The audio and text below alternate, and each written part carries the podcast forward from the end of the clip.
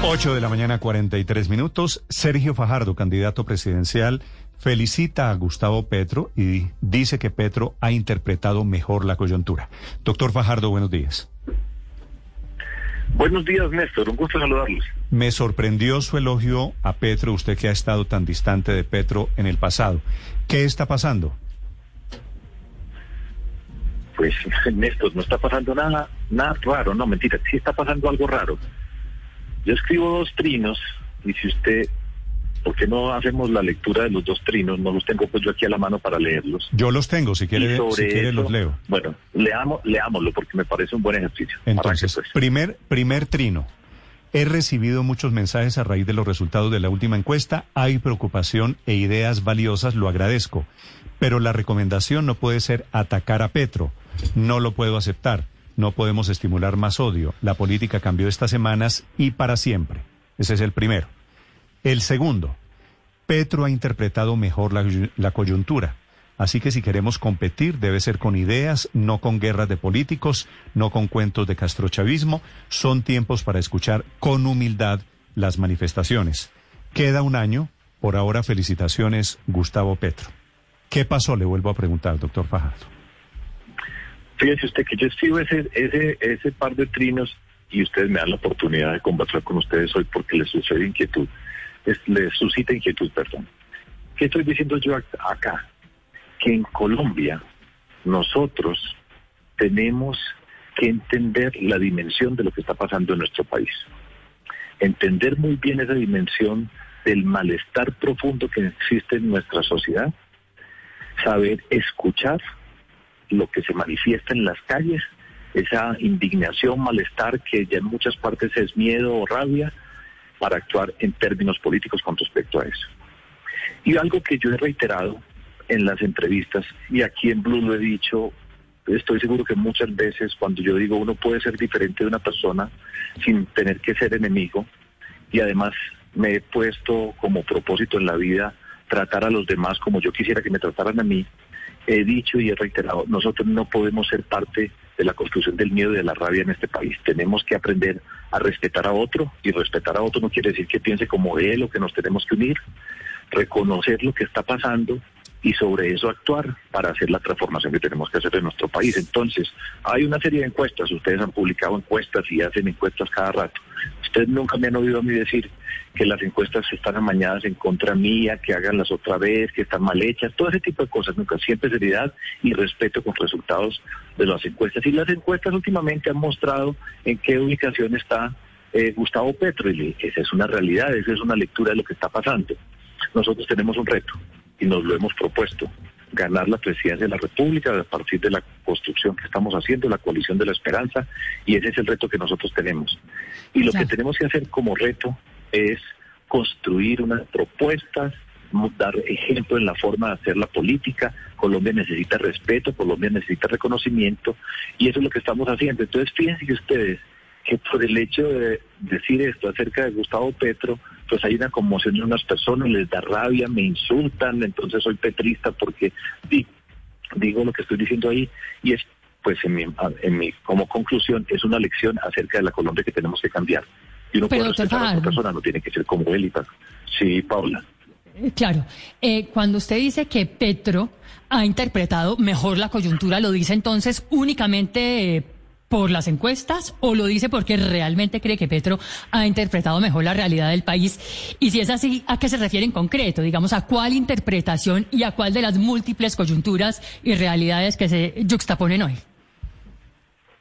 Eh, Paola, yo estoy hablando a partir de las encuestas. El primer trino precisamente dice eso.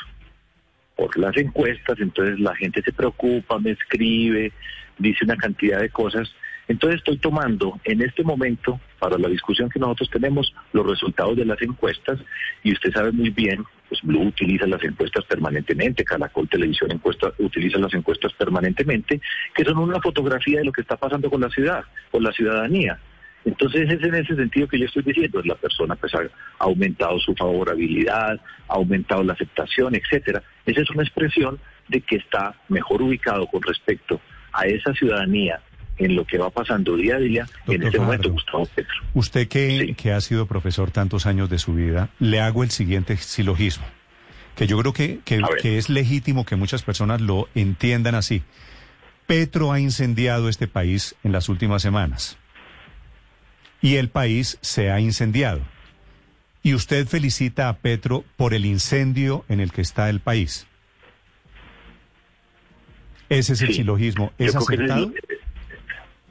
No, ese silogismo es erróneo y tiene unas premisas falsas. Sí, lo que está pasando en Colombia, mire, póngame atención a lo que estoy diciendo, no es por Gustavo Petro. En Colombia hay mucho malestar.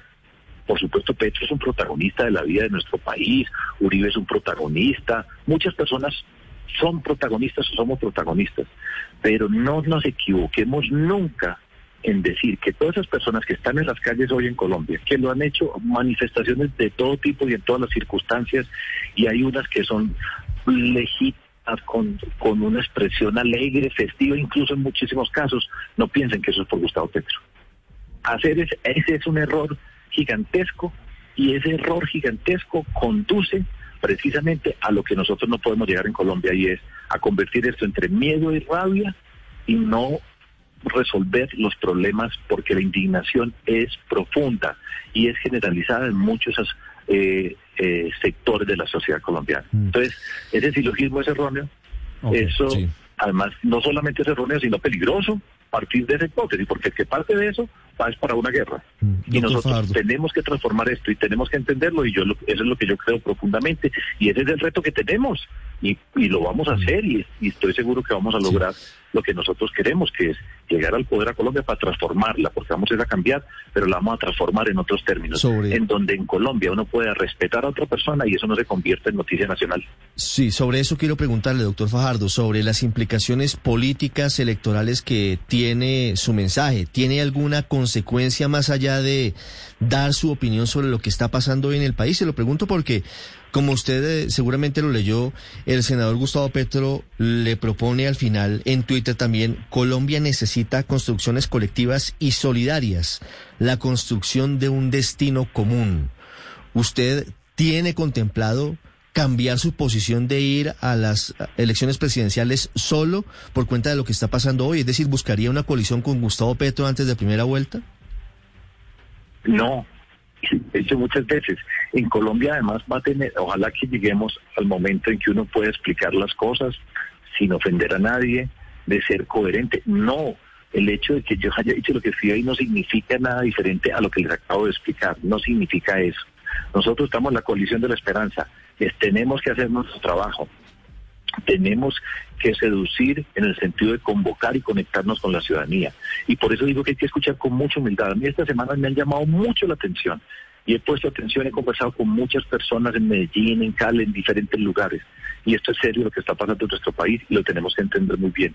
El hecho de que yo pueda reconocer a una persona, que es que es extraordinario. Reconocer a una persona y decir, no, ya se juntó con él, ya cambió. No, se puede respetar, se puede tratar a alguien diferente de una manera respetuosa, amable y no significa que tenga que estar con él o que tenga que empezar con él. Esa Colombia es la que tenemos que cambiar. Es un proceso pedagógico largo. Por eso falta un año mm, para mantenerlo, para explicarlo, para decirlo, pero pero bien, o sea, bueno, es una amabilidad suscita todo esto increíble. Eso refleja el estado de nuestro país. No, es que es, es, una amabilidad. es una amabilidad la suya que hay que leer. Una pregunta final, doctor Fajardo. Claudia López esta mañana tiene una opinión muy diferente a la que tiene usted de Petro y escribe en Twitter lo siguiente. Petro bloquea la, la concertación embelesado por la rentabilidad electoral que le da el paro. Uribe ordena desbloquear esperando que el deseo de orden, tras 20 días de bloqueos, lo rescate electoralmente. Par de oportunistas irresponsables y los jóvenes de carne de cañón de ambos. ¿Cómo se entiende que usted, por un lado, elogiando a Petro y Claudia criticándolo por eh, la necesidad o por las ganas de Petro de la rentabilidad electoral? A ver, fijemos bien los términos, Néstor. Elogiando, pues ya expliqué lo que hemos dicho y se puede leer decir, pues sí, pero es, un, pero es, un, elogio, es una felicitación eh, que es un elogio, por eh, supuesto. Escucha, bueno, escúcheme por favor. Entonces, Yo estoy expresando eso que expresé y ya gracias a ustedes por darme la oportunidad de explicarlo.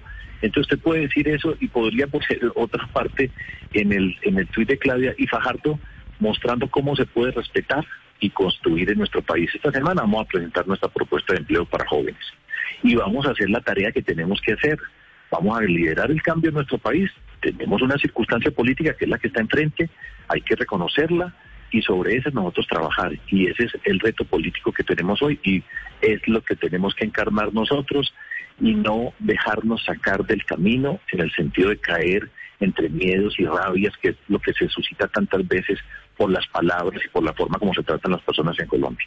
Entonces, pues ella puede pensar lo que quiera y por supuesto pues que, que, no tiene que pensar ni como yo ni decirlo en los términos que yo digo las cosas y esa es su interpretación y ustedes ahora la entrevistan. Y yo ahora les digo y nosotros vamos por este camino vamos a liderar el cambio respetando, reconociendo y que en Colombia, lo que les dije anteriormente, que uno pueda respetar a una persona no, no signifique una conmoción política o significa que piensa como él o tiene que estar con él, pues imagínense en lo que estamos, pero eso es parte de las culturas que nosotros tenemos que transformar y dar ejemplo siempre. Y así he sido yo, y hablo aquí en primera persona, siempre he sido respetuoso, nunca me he eh, dispuesto a ofender y a responder una cantidad de ataques y agresiones, ni insultos, ni madrazos, ni toda esa cantidad de cosas que dicen, sino piedad y esencia. Y que en Colombia la decencia no sea algo extraordinario, eso es parte del trabajo que tenemos que hacer. Mm. Bueno, pues la verdad es que algo de, de asombro había por ese, por ese, bueno, no mensaje suyo, cruce de mensajes, porque me faltó decir que Petro también le responde muy amablemente. Doctor Fajardo, gracias por esta explicación. Gracias, Néstor, y ojalá que en Colombia, ojalá que todos nos tratemos de manera amable.